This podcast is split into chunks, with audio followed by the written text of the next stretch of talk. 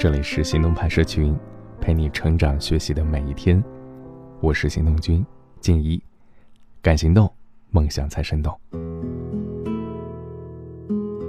忙成狗，起得比鸡早，睡得比狗晚，这些话相信你平常没少听啊。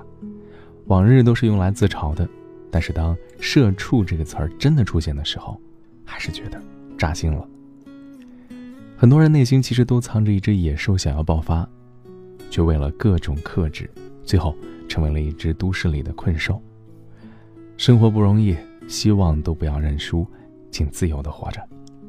今天的文章来自行动派 Dreamlist，作者梳子。下次一定好好陪你。看到这条微信，我又再一次的深深的叹了口气，克制了想要骂人的冲动。这个月还没结束，然而。这已经是男朋友第三次放我飞机了，下次不上，下次一定陪你吃饭，下次一定陪你逛一天，下次，下次，无数的下次让我知道，我们的见面行程依然是遥遥无期。明明是同城，却硬生生的处成了异地恋，原因没别的，只因为他有一个特殊的身份，那就是社畜青年。社畜这个词汇起源于日本。在日语里，“社”就是会社、公司的意思，而“畜”就是牲畜。顾名思义，“社畜”这个词就是用来形容被公司奴役、像牲畜一样卖力工作的上班族。它带着嘲讽的意味，类似我们经常说的“房奴”“卡奴”等等。我们都知道，日本整体的工作压力十分巨大，上班族加班时间长也是一个事实。为此，甚至拟定出了法案。限定了一周内最多工作六十个小时。与此同时，还有许多年轻人为了逃避工作、逃避现实，甚至成为了蛰居族。企业给予人们的工作压力越来越大，员工们在工作中被压榨，却为了微薄的工资在其中无法自拔。而“社畜”这个词儿看似遥远、生涩的词汇，其实已经悄悄地潜入我们的日常，不只是日本。社畜青年也已经成为我国大多数上班族的一种普遍现象。有调查说，在日本有百分之八十的人是社畜，而我国社畜的人数也在呈爆发式增长。相信你也看过不止一篇这样的文章吧，题目叫《凌晨三点不回家》，成年人的世界是你想不到的辛酸。凌晨四点的上海，哎，凌晨几点的哪哪哪儿？这些刷屏式的文章也透露着一个讯息：不知不觉间，凌晨深夜在 CBD 流浪的都市困兽已经随处可见。你以为你正在努力生活，后来却发现，真正能算上生活的时间，掰着手指头数，好像也数不出来什么。早前一段时间，有一部叫做《社畜博物馆》的公益广告在日本社交网络上走红了，在这一则广告中。被抽空灵魂的员工们变成了绘画雕塑，被放在社畜博物馆里面展览。短短一分多钟啊，把各种恶劣条件下刻苦工作的职场众生相刻画得淋漓尽致，配上莫扎特的安魂曲，很搞笑，但是也有点莫名觉得格外的凄凉和悲壮。我没睡，我骄傲，集体比拼谁睡得更少。半夜响起的工作电话比鬼片的特效还可怕。发出了痛苦的嚎叫。加快进度条，拼命工作时，看起来很闲的领导像怪物一样，总是不间断的询问你进度怎样。过完假期后，无法面对现实，在公司门口就晕厥瘫倒。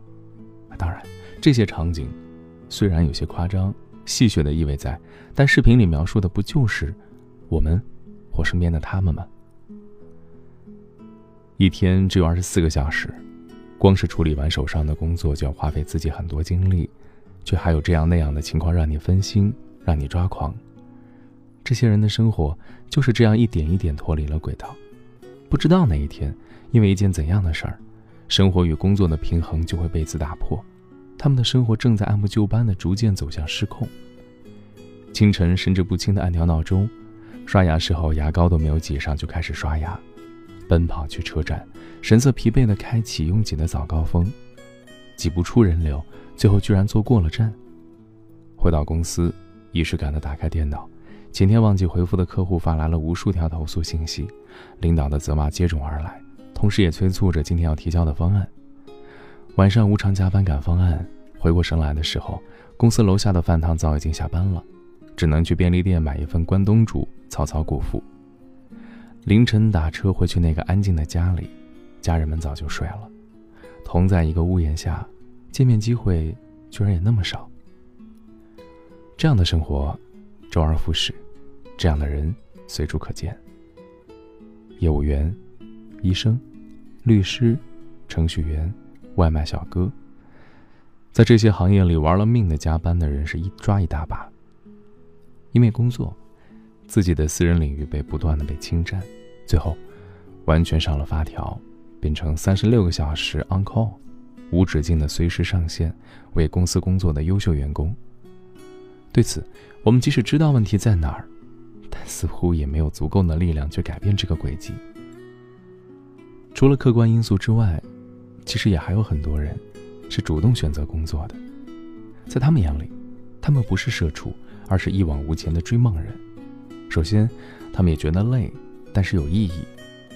很多人在选择工作的时候，会更想选择自己喜欢的工作，因为这样，当你遇到困难的时候，也会有勇气坚持，并且觉得这么做是有意义、有价值。其次，他们也想要享有更好的生活。每个人都有追求，有的人追求诗和远方，但也有些人追求更高的生活品质。而这些对于商品、对于生活有欲望的人。他们想要赚更多的钱去支撑自己的追求，所以拼命的去工作，换取资本去实现。这社畜的技术之巨大，每个人成为他的理由也有千千万，有人是无奈，有人是甘之如饴。幸福的生活大都很相似，繁忙的工作却各有千秋。在平凡的生活工作中寻找一种平衡，摄取快乐，也是我们急需的一种能力啊！毕竟。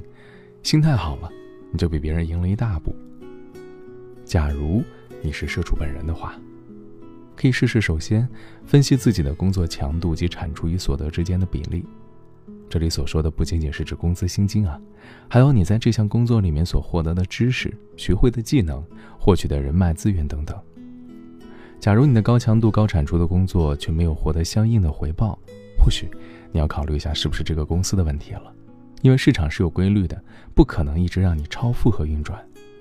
其次，分析过后如果没有达到你认为相应的回报的话，就不要怂，要学会适时的反击。方案有两个，最终目标要么是让自己的工作内容减少，要么就是要有实际的薪金回报，两者之间总要有一个。如果都没有，就像刚才说的那样，那你待在这儿有什么意思呢？最后是要学会给自己找一个寄托。这个寄托可以是人，也可以是物，比如奖励自己一场演唱会，为自己添置一套新的化妆品，或是买一个在别人眼里没什么价值，自己却很喜欢的手办，甚至在压力真的很大的时候，放肆一次，喝点酒，买买买，让头脑放空，合理范围内的放肆都是可以的。假如你周围有社畜的话，那救救孩子吧，在这个时候。就不要吝啬你们的爱心了，用你的大爱无疆去温暖一下他们。闲暇时候多关心关心。当发现一个人已经消失在群聊很久的时候，就去问问他的近况如何，听听他的吐槽。即使事情可能并没什么帮助，但是他们的心里或许会获得一点释放。再怎么忙碌，也要学会留白。家人是要有的，朋友也是要有的，美好的生活也是要体验的。对待工作，我没有太多怨念，但就算是当一个社畜，我们也要努力当一只最快乐的小猪仔啊！卢梭在《社会契约论》中说过这样的一句话：“人生而自由，却无往不在枷锁之中。”但我们也可以在夹缝之中寻找让自己过得稍微舒服一点的那条路，别对自己步步紧逼了，学会调节，那也是一种艺术。善待自己，就是善待生活。别再说下次了，就周末吧，或者下了班。今天的关键词是生活。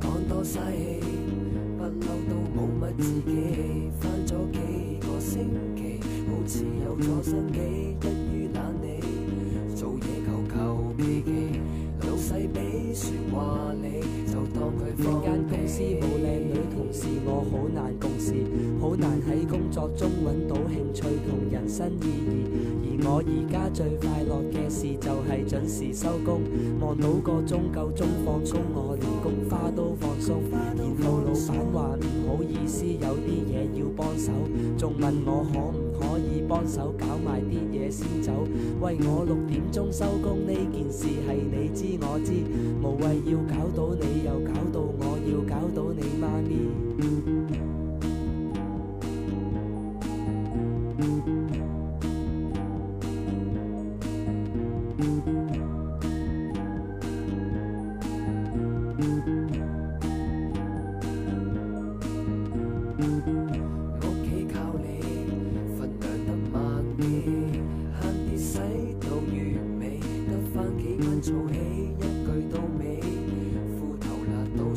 哥几个借歌机，都就快饿死。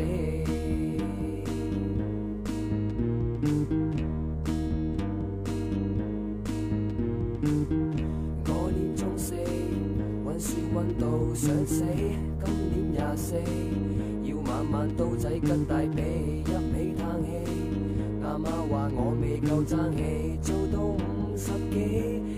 想杯，朋友叫我返工加油，我会叫佢悭翻。有乜嘢需要加油，又冇人工加得加班。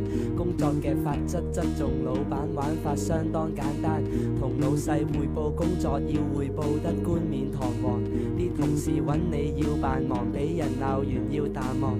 冇乜特别唔好，太准时收档，当系流堂。有心理准备，冇时间准备，俾你发展自己。我用我嘅青春同时间帮间公司勃起。